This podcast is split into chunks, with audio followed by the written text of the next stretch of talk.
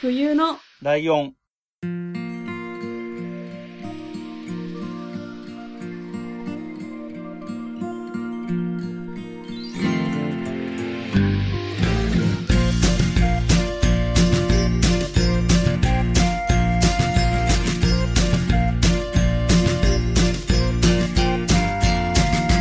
この番組は山梨県出身以外共通点のない2人がそれぞれ好きなことを話す番組です。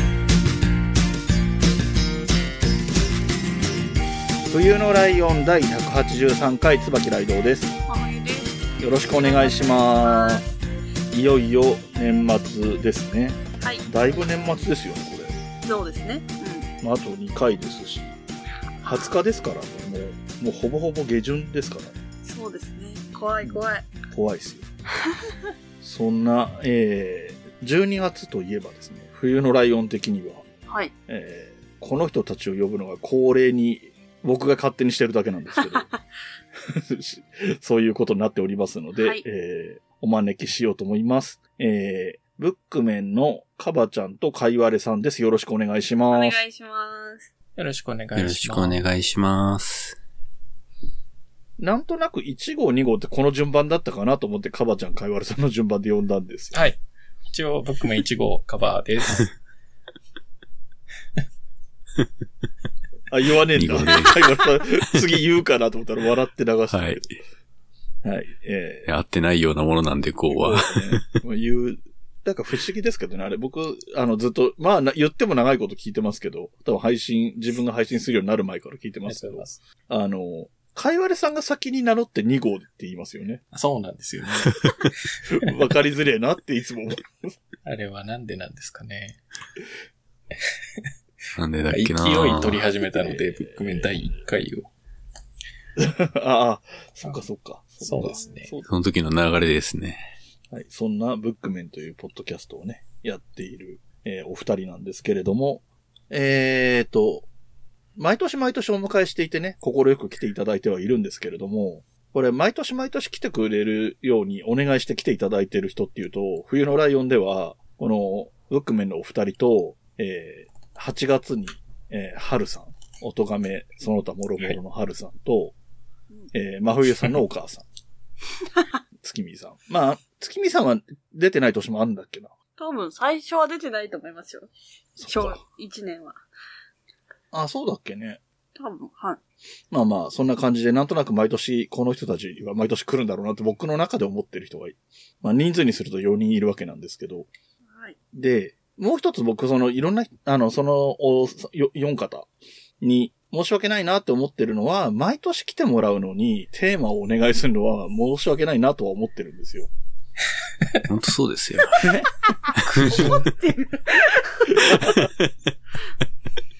そうそうそうそう。それで、まあ今回はちょっとそこら辺はもう崩してっちゃおうかなとは思ってたんですけれども、崩そうって思ってるっていうのを言う前にかいわれさんがもう準備を進めてくれるっていう周はい到さでしたので、えーこの183回、144回と2人に出てもらうんですが、183回、今回はかいわれさんのターンになります。いや、ほんと毎年う、ん。冬来で何話そうかなって考えてますよ。嬉しいです、それは。嬉しいよね。はい。そう、でもなんか前回は割と、あの、なんだうちの型を崩しに来たかなって思うような アプローチでは来られたんですけど、ああ、確かに。ガムトークでね。ああれはあれでちょっと面白かったんですけどね。うんうんうん。はい。はい。で、今回はなんか何をどう考えてどういうお話をしてくれるんでしょう。はい。じゃあよろしいでしょうか。今回お勧めするのは、紹介するのは、ちょっとお二人、ライドウさんとマフィオさんにはお勧めできないもの怖いです。怖い怖い怖い。別化してる。矛盾が。なので、リスナー、リスナーの方に向けてなるほど。うんうん。説明したいなと思うんですけれども、あじゃあクイズにしましょうか。はい。はい。何を紹介するか、3択で当ててくださ。はいい。1、本。うん。2、ゲーム。あー3、スポーツ。どうです？どれも興味なさそうでしょう確か。ちなみに、カバちゃんもこれ知らないのかな？う んあ、僕も聞いてないですね。カバちゃんも知らない。聞いてない。はい。はい。じゃあ、それぞれ、何番だと思いますか？真冬さん何番だと思いますか？うわ何番っていうか何だと思ういや、2か3だと思うんですよ。二人の共通って言ったら。ああ、我々二人の。でも、ゲームの話ちょっとしたことあるから、何も話したことないのはスポーツかなと思って、じゃあ3で。なるほど。うんうん。なるほど。いやー、かいわれさんが何の人かって言ったらブックメンの人なんで、これは当然番組の宣伝に引っ掛けて本の話を持ってきているに違いないと。まあ、確かに。なるほど。なるほど。で、えっ、と、これ図らずもですけれども、僕は、僕はゲームそんなにやんないって言ってるし、真冬さんもゲームの話したことあるけど、うん。割とやらない前提で話してたと思うので、そうそうそう。で、かいわれさんはゲームをやる印象もあるんですよ。ああ、確かに。なので僕はゲームだと思いましたので。綺麗に割れました。綺麗に3人分かれたので、誰かは当たるよ。割れましたね。では正解は、3番スポーツです。さすが真冬さん。スポーツね。まあ確かに勧められてもやらないだろうなって思いますけどね。ーあ、はい。はい。はい。で、今回は、ボルダリングをあ紹介しようかなって思います。見て、この二人の、あー 響かなくボルダリングご存知ですか？まず。はい知って。ますよ。やられたことは、やったことはあ、。やったことは全くないけど、近所にあるんですよ。うえーそうで、ななんんていうの？だ。あ、確かに路新宿面店みたいなあるよな。ところなんですよ。あの、外から中が見える。1階にあって、しかも中が見えてるみたいなところなんで、通りかかると眺めたりはしてるんで、雰囲気は知ってます。ただそこは天井低いなと思ってますけどね。はい。あと、スポーツ、あの、オリンピックは見てました。あ、本当ですか？はいスポーツクライミングへは。ーで今回はボルダリングうのんやる方とうん見る方、どちらも紹介しようと思っています。あえ、でも私やりたいと一回だけ思ったことあって人生で。一回だけ。思ったのが一回だけそうそう意を決して 友達にちょっと一緒に行こうよって言って、その子が、あ、行こうあれでしょ？行こうみたいな。どうせ、てっぺいくんがやってたんでしょ？いや、違いますよ。やってみたいと思って。いや、マジでマジで。なんか、はい行こうよってなったら行こうと思ったら、え、絶対嫌だって言われて、あ、ああ。っていう人生でした。はい。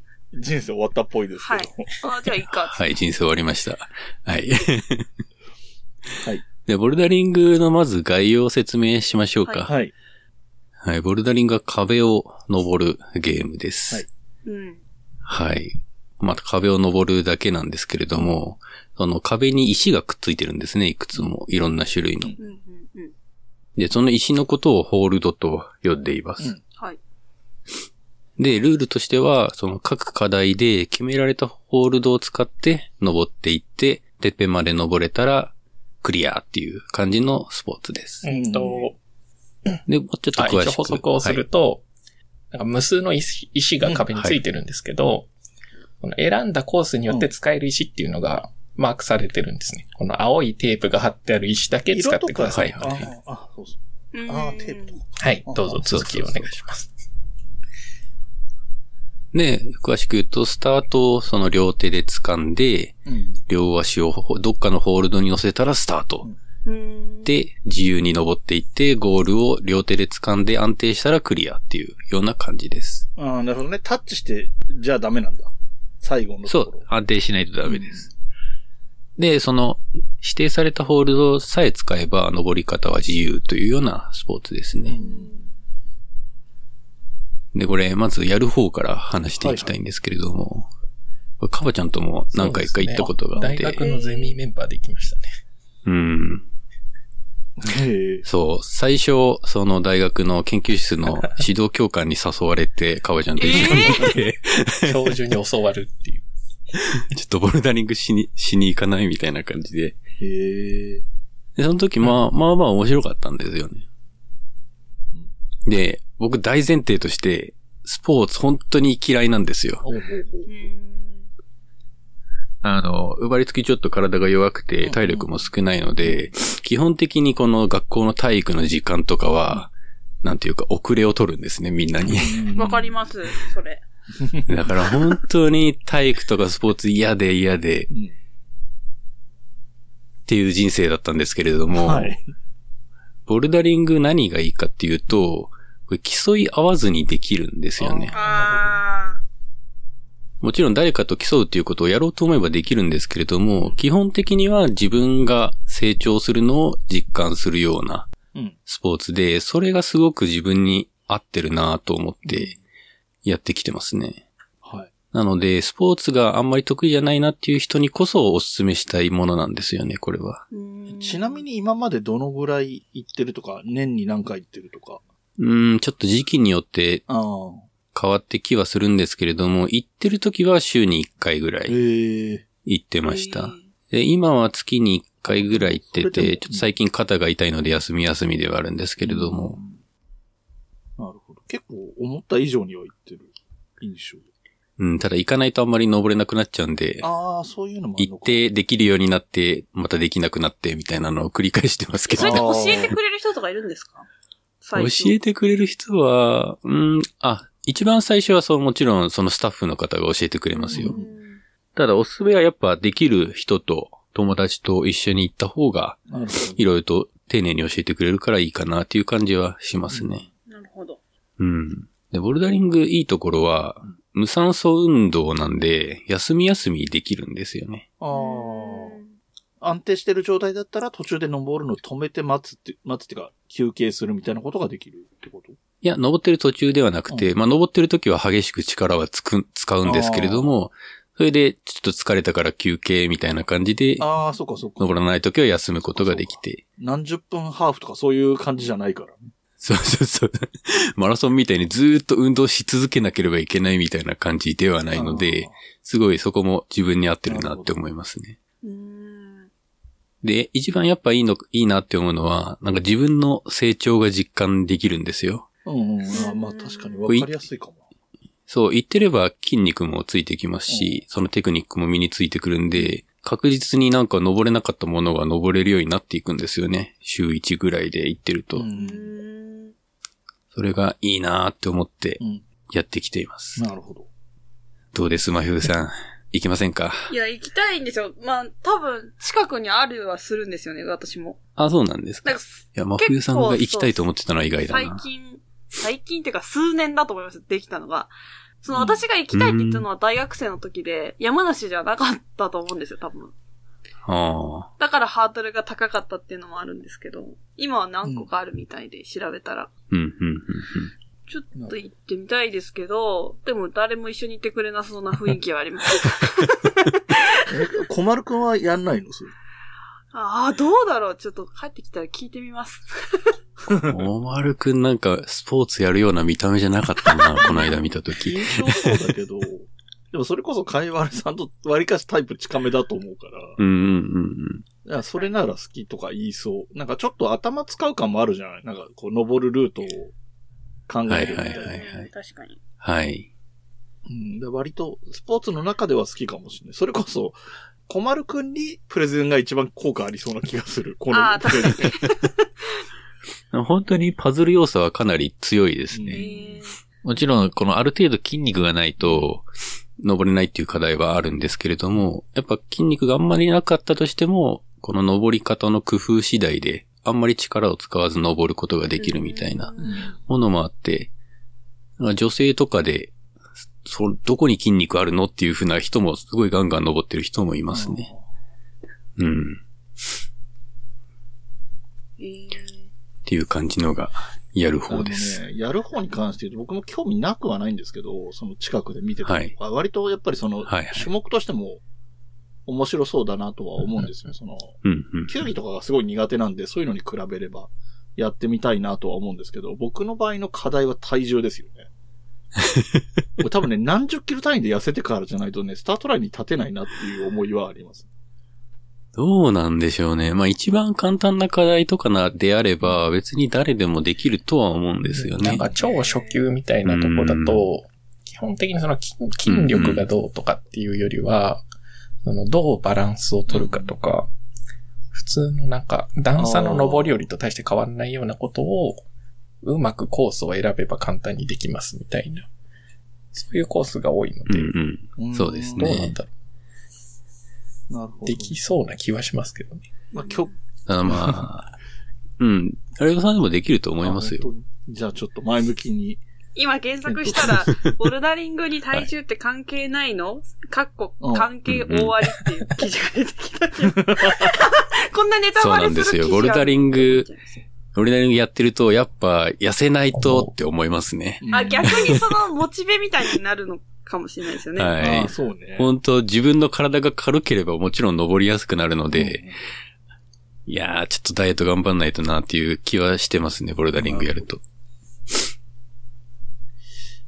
ちょっと、まちょっとだけ前向きな気持ちになりました。かわちゃんはどうかなやってみて。僕は割と好きなんだけど、やっぱりその体重の課題が結構、あある程度のコースまではいけるようになって、で傾斜が90度を超えると、まあ、つまり、はいなんでしょうはいはい。ちょっと、な、運転するぐらいの角度が発生し始めるんですよ、うん上級者コースになると。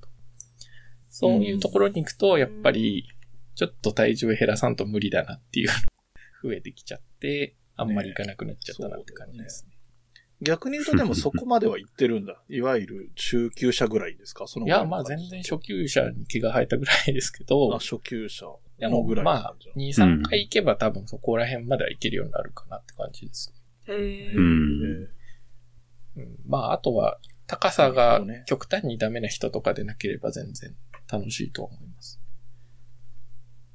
うんです。ね。まあ5メートルぐらいの高さまで登るので、えーでも下柔らかいそれのが大丈夫であれば。もちろん、マットが必ず引いてあって、まあよほど変な落ち方しなければ大丈夫です。ただ、まあこの年齢になって飛んでたな。3メーター、4メーターから飛び降りることってないじゃないですか。いや、怖い怖い怖い。で頭ではその下が柔らかいのは分かってるんですけど、久々にやるとやっぱ怖いですよはいはいはい。飛び降りる。飛び降りなきゃいいんですけど。うん。怖いでしょ。あんま飛び降りない方がいいですね降。りれるんですあよあなるほど。うん。でも、あれなんか何、なんていうんですか？ハーネスつけてたりしない？ハーネスはもっと、それはまた別の種目ですね。別の種目なんだ。ああ。それはいこそオリンピック競技とえか。、じゃあ、さっき言ってた、そのボルダリングは、その、命綱的なものは何もないんだ。はい、何もじゃあ、ないです。高いところまで登ってって、クリアできたら、基本ははい飛び降りる？うん、僕はそのゆっくり降りることをお勧めしますね。うん、その方が降りるのも筋肉使うんでトレーニングになりますうんし、やっぱ怪我にも、まあね。怪我も防止できるんで。で降りるときは、まあ、うんその、何、どの石とか関係なく、普通に、はい。ゆっくり降りてくればいいよそうですっていう。うん、うん。えー、飛び降りたいけどね、気分的にはね。最初はそうですよね。僕も飛び降りてました、最初。だからの、なんか、なんだろう。積み木積んで壊したいみたいな衝動に近いよね。なんか頑張って登って飛び降りたいみたいな。いや、今度見る方をちょっと話していきましょうか。でさっき出たんですけれども、スポーツクライミングっていうのが3種類あって、ボルダリングとうん、リードとスピード。うんこの3種類があるんですよね。はいはい。ボルダリングは決められた課題をどれだけ多く登るかっていう競技で、うん。で、リードの方は、すごい高い、25メートルぐらい高い壁をうん、どこ、どこまで高く登れるかっていう競技。で、スピードは、もう、カチッと決まったコースをどれだけ早く登れるかっていうような競技ですね。今のオリンピックだと、あの、前回初めてスポーツクライミングが、あの、オリンピックに導入されたんですけれども、まあ、この3つを合わせて競いましょうみたいなルールになってましたね。ね。いや、でも結構無茶な感じはしますけどね。ああ、それは3 つ合の、わせるのは。それぞれの得意な人は別だよはい、そうなんですよ。まあボルダリングとリードはまだ近しいものがあるんですけど、スピードって全とくうん。別物なんですよあれね。でも見ててすげえ面白かったけどね。うん、面白いですよね、見てて。なんか、僕が説明するのもおかしいけど。だから、はい本当に、あの、ああいうオリンピックに出るような人からしたら、登ること自体は全然難しくない代わりに、もう100メートル走みたいなテンションでガーって駆け上って、はい、でそうです、そうです一。回掴み損なったらもうそこで終わりでそこから立て直しなんて絶対効かないんだよね。それ100メートル走で転んだような状態になっちゃうから。うんうんうん。だからもうへなんか、成功する中で、なんだろう、すごいコンマ何秒みたいな争いをしながら、普通に失敗することもある。すごい、それなりの選手のはずなのに失敗するとかもうん当たり前にあるみたいな。いや、そうななんんかですすよげえ、だからね。斬新なスポーツだなと思う。まあちょっとボルダリングの方を詳しく話していきましょうか。で、この大会でどのようなルールになっているかというと、まあもちろん大会にもよるんですけれども、大体は、えー一つの大会で4つの課題をうん登る。うん登ります。うん。で、一つの課題を4分間で何回チャレンジしてもいいから登ってくださいというようなルールなんですよね。で、中間地点がちょっと設定されていて、その中間地点と、えートップを取った、ゴールまで行った数うんを競い合うみたいな感じですね。うん。基本的には、えっ、と、一番登った数が多い人が勝ち。うんで、一番登った数が多同じであれば、その中間地点まで行った課題があれば、それを加算するみたいなうん感じになってます。うん。なるほでも、ボルダリングすごく面白いなって思うルールがあって、あのー選手たちは、その当日にならないとどういう課題を登るかっていうのは知らないんですよ。うんええで、行って、オブザベーションタイムっていう時間があって、みんなでその今日の課題を見るっていううん。時間があるんですよ。ああれ、あ。みんな一緒に見るんだっけ？はい。みんな一緒に見て、なんなら相談してもいいんですよね。ええだから結構仲いい選手とかだと、あの壁どうやって登るんだろうねっていうのを相談してますね。ええなんかでもそれってさ、後から登る人の方が考える時間結果的に長くなって得とかいうことは別にそんなに考えるもんでもないのかな？ルートうーん、まあ多少はあるかもしれないですけれども、やっぱり実際登ってみるのとで結構違うっていう。のはあるでしょうね。だからある程度はまあ頭の中で固めて、で実際登っていく中で修正していくみたいな。感じですね。そうかそうか。ある程度固めるぐらいのところは、その時間内ぐらいでできちゃうことだから、その後出番が早くても遅くても、そこでね、こんな方法あったみたいなことはそうそうないわね。まあたまにありますけどね。うん。やっぱ選手によって登り方が大きく違うっていうことはありますね。うんええうん。えボルダリング大会が、大きな大会だと、えー日本の大会が年に1回あります。ボルダリングジャパンカップっていうええ大会が。で、世界大会だと大きなのが年6回あります。ボルダリングワールドカップだったかな。多分そんな感じう。んで、YouTube で大会全部見れるんで、結構見てみること面白いんですけれども、まあ、いきなりこの大会を見ると結構長いんで、ボルダリングの大会って。あの、一回、うん、男女で分かれてて、それぞれ2、3時間みたいな感じですね。ちゃんと通しで見るには。なので、おすすめしたいのが、ちょっと、ボルダリングの、その、ハイライトみたいなのを紹介している YouTube チャンネルがあって、それをおすすめしたいなと思います。で、そのさチャンネル名が、クライミングファンズっていう名前のチャンネルなんですよね。え、日本のサイ、あの、作ってる人？はい。いや、これちょっと残念ながら最近更新してないんですけど、非常になんかいい動画を作るんですよね。1回10分程度で、サクッとここが面白かったですみたいなのを見見どころを教えてくれて、うん英語でクライミングファンズです。あ、英語なの。はい。はい。で、この中で、えー特におすすめの動画をちょっと紹介しておこうと思うんですけれども、うん。一つ目が、えー世界王者、奈良崎智也の登り方がずるいって、あ、違う、登り方が、登りがずる強いってやつですね。うんはい。この奈良崎智也というのが日本人のボルダリング選手なんですけれども、はい。まあ、ボルダリングであ、日本のボルダリング選手で一番有名な人は誰ですかといえばこの人ですね。え奈良崎智也という選手。うんいや、この人見てると半端ないんですよ、本当動きが。ーうんな、なんて説明すればいいか難しいんですけど、まあこの動画を見てくださいというのが一番早いんですけれども、なんか本当ダイナミックな動きにすごく強い人で、めちゃくちゃ高く飛ぶんですよ。あ上行く感じなんだ。横も？うん、なんかぴょんぴょん飛ぶのがすごい得意な人で、あーはいはいはい。かつバランスも結構いいっていう、うん。結構ずるい人なんですよね。だから海外では忍者とかっていう風に呼ばれてますね。へえ。で、二つ目の動画、もう一つ紹介したいのが、えー最強を決めるワールドカップ女子決勝を一緒に見る。2019年スイスっうん。てやつですね。うんえーこれさっき言った、えーっと、ボルダリングのワールドカップが年6回やって、その2019年のスイスでやったような大会を、ちょっとハイライトで見てみるというようなうん。動画になってますね。はい。これは、これ見ると大体の大会の流れとかが見れて面白いんじゃないかなって思います。うんはい。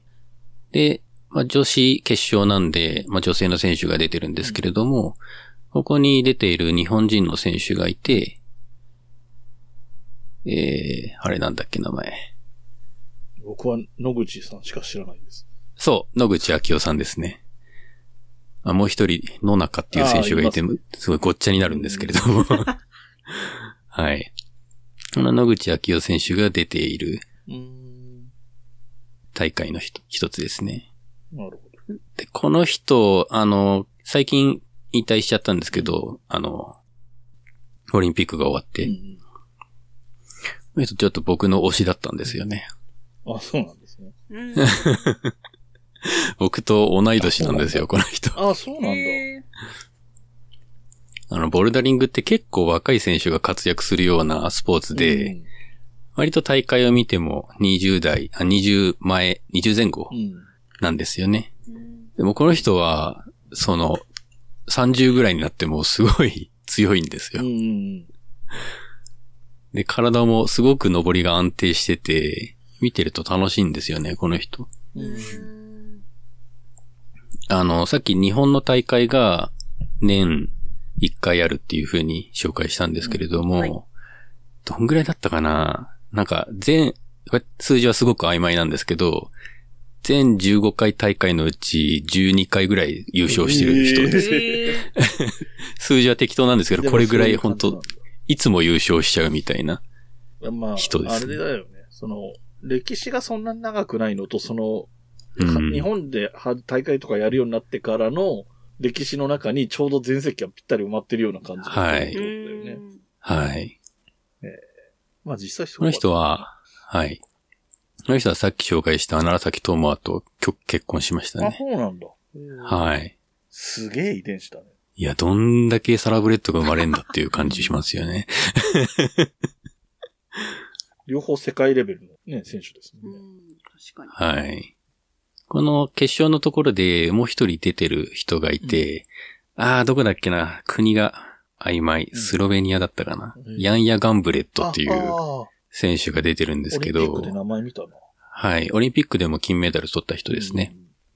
この人は、なんていうか、このプロの中でも抜けて強いっていう人ですね。だからかすごいなんか、うん印象に残ってる名前だ。この人、そう、この人も見てるとすごく綺麗な登りをするので、すごく見てて楽しいんですけれども、あの、世界大会が年6回あるんですが、いつ、いつだったかな ?2000、この2019年かな ?2019 年の6回すべて優勝したっていう。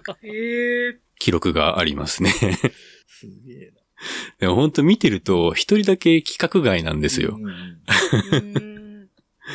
あの、東京オリンピックとかもやってて、女子だと、1位がヤンヤ・ガンブレットで、2位が野中美穂っていう女性の選手で、え3位が、えー野口昭夫だったんですよ。うんまあ、ヤンヤ・ガンブレット規格外だから、まあ、2位、3位で実質金銀だねっていうふうに僕は思ってました。それぐらい強い人ですね。っていう感じで、この2つの動画がすごくわかりやすくて見ても楽しいかなっていうふうに思うので、うんおすすめではいす。。えっ、と、多分リンクを、最近割と、あの、概要欄にリンクを貼るように心がけてるので、ちゃん ちゃんと見つければ。ね。リンクお願いいたします。お願いします。はい。あ後でリンク送っておきああます。りがとうございます。はい。っはい。どうでしたか？ていう感じで、ボルダリングの紹介でした。ありがとうございます。がとうございます。見る方どうでした？真冬さんそもそもスポーツそんな見なそうな印象があるけど。見ません。ああ。今の聞いても別にほう。いや、でも一回見てみたいなと思いました。そのなんか、うん。うん何から見ていいかもちろんわかんないから。ああ。私の概要欄から YouTube と見よか、うん、世界、そうね。世界大会とかそういうのは分かりやすいかも。なんかさっきのスピードだっけ？あの、そのジャンルで、ジャンルっていうか種類が全然違うけど、あの、逆に面白いと思う。ボルダリングをちょっとでも知ってると逆にこんなのありかよって感じがして面白いと思うよ、そのスピードのやつは。はい。まあ僕も基本スポーツは見ないんで、ボルダリングだけですね、見るの。ああ、そうなんだ。はい。ちなみにカバちゃんってスポーツ見んの？僕はほとんど見ないですね。見ないほとんど見ない人ばっかりですよね。この、多分このメンバーだったら俺多分見てる方いや、だ一番見てると思います。うんう。ん。みんな。だから最近のサッカーとかもやってんだろうなっていう感じですあーまあよね。サッカーもサッカー1秒も見てないですから。うん。もう僕も見てないです。あの、ここの番組が炎上するようなこと言わないでほしいですけど、燃やすのはブックメンにしてください。はい。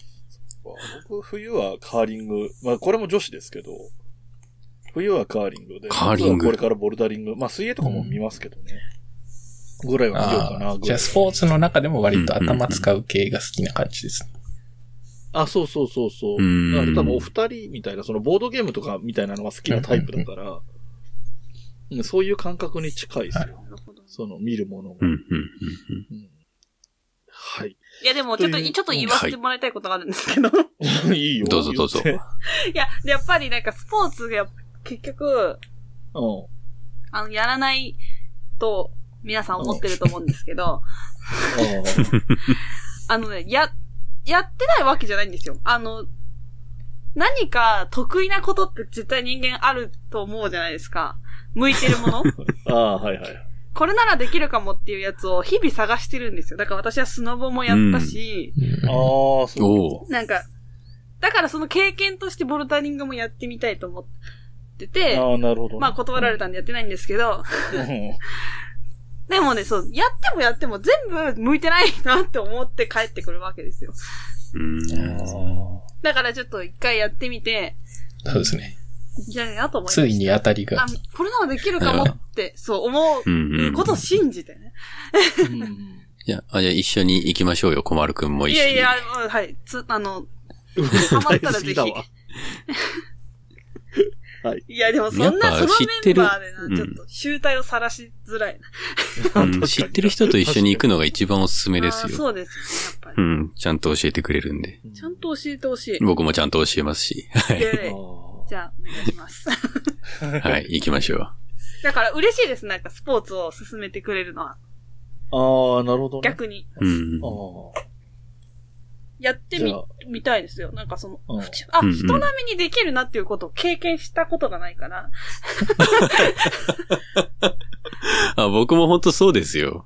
昔から運動が苦手で。うん。あ、でも、かいわるさんも見つけたわけだしね、その向いてるスポーツをね。はい。いいなぁもちろんできるわけじゃないですけれども、自分の中ではすごく、そうですよね。合ってるなって思うようなあこれならできるって思いたい。う。うんんうんうん。なるほどな。スケボーとかもやったんですけど、一週間練習して、もうすぐ捨てました。もうダメちょっと早くないですか？めっちゃ怪我して。めちゃくちゃすりむいて、もう嫌になってやめましたけど。ええ 安全なやつやってみたいです。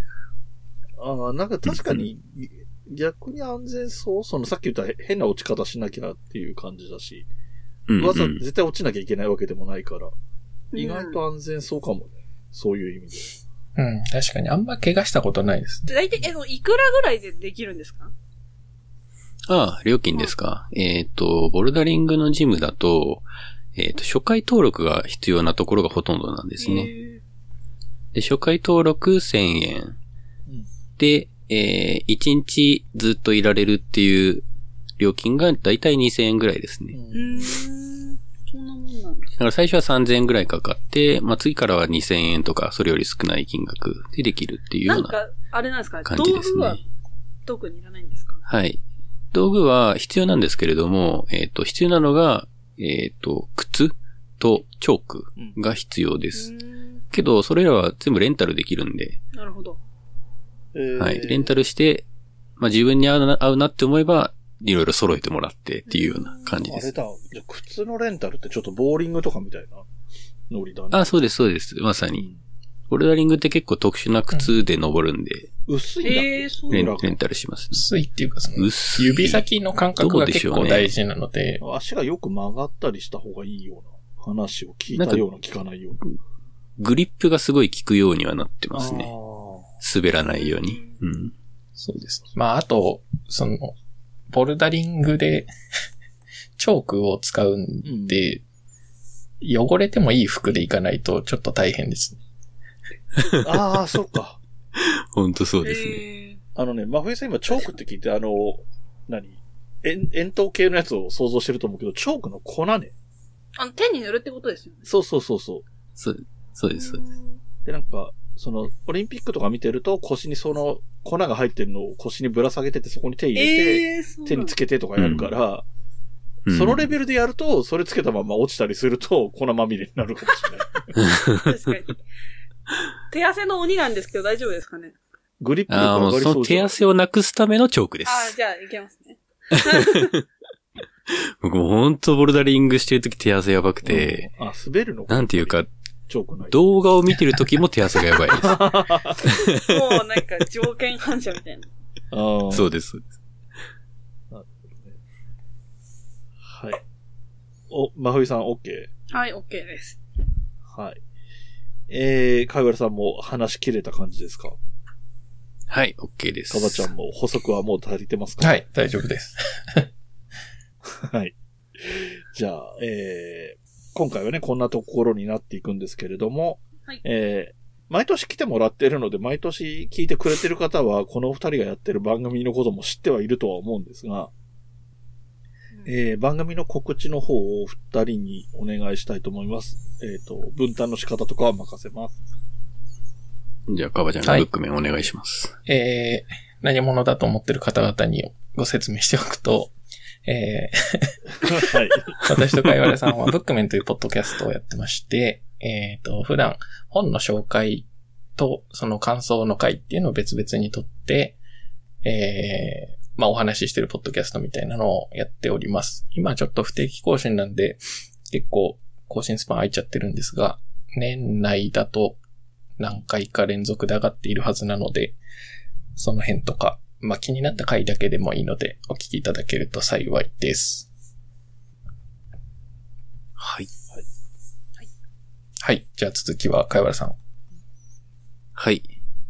で、かいわれはもう一つ別の番組をやっていまして、えーまずは心からだという番組をやっています。これは食生活や心理学について話して、まあ、少しでも心や体の健康に役立つ情報を、えー話せればなというふうに思ってやっています。こちらもちょっと不定、最近不定期になっているんですけれどもうん、更新する予定です。うんので、まあ、どっからでもいいので聞いてみてください。はい。はい。ブックメンは、あれですよね。なんか、はい今年、去年ぐらいからだっけ？あの、ちょっと長編シリーズみたいなのも始まったりあ、まあそうですね。通常の回と別で、えっ、と、まあ SF 小説のシリーズ本、天命のしるべっていう本をひたすら紹介と感想を重ねてまして、もう2年ぐらいかな。うん、そうですコロね。ナ禍に入ってから始まったと思うので、結構経ってるはず。なるほど。うんうんうん。で、今だいぶ佳境に来まして、もう数冊で完結予定です。いやー、楽しいですよ、これ。本がね。あとあのー直近の回で、カバちゃんが好きなことを好きなだけ話してる回は、あれはあれで面白い。ああれは、あの、本と全く関係ない回なので聞かなくて大丈夫です。オタクが好きなことを話す。冬のライオンみたいなことをやってます。そうはい。あ、そうね。あの、それやってもらってもよかったんだよね。ここで、ここでやってもらってもよかったなって今頃思いましたけど。はい。えー、で、えー、まずは心体の方もね、若干こう不定期にはなってきてますけど、えー、はい。二つ大きい柱があって、その心理学、社会心理学とか心理学と、うんえっ、と、栄養はい学を中心にした食品関係の話うんうん。であるので、まあ、極端な話、どっちかは興味なくても、どっちか興味あれば聞けるっていうところもあるかなっていう気もするので、割とうんうんうん幅広い人に聞いてもらえるんじゃないかななんて気はしてますね。はい。えーこの二番組について真冬さんから何かありますか？どういうことですか？いや、わかんないけど。なんか、真冬さん確か心理学専攻でしたよね。臨床心理学やってましたよ。出てもらってもいいんですけいや、そんれどね。な、いいんですか？呼んでいただけるなら頑張ります。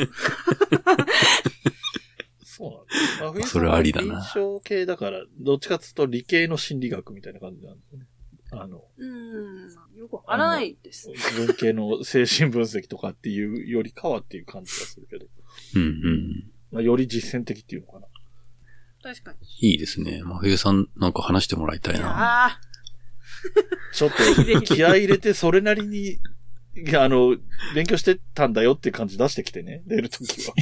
いや、まあ、あの、ノートとか引っ張り出して、ちょっと頑張るんで、お願いします。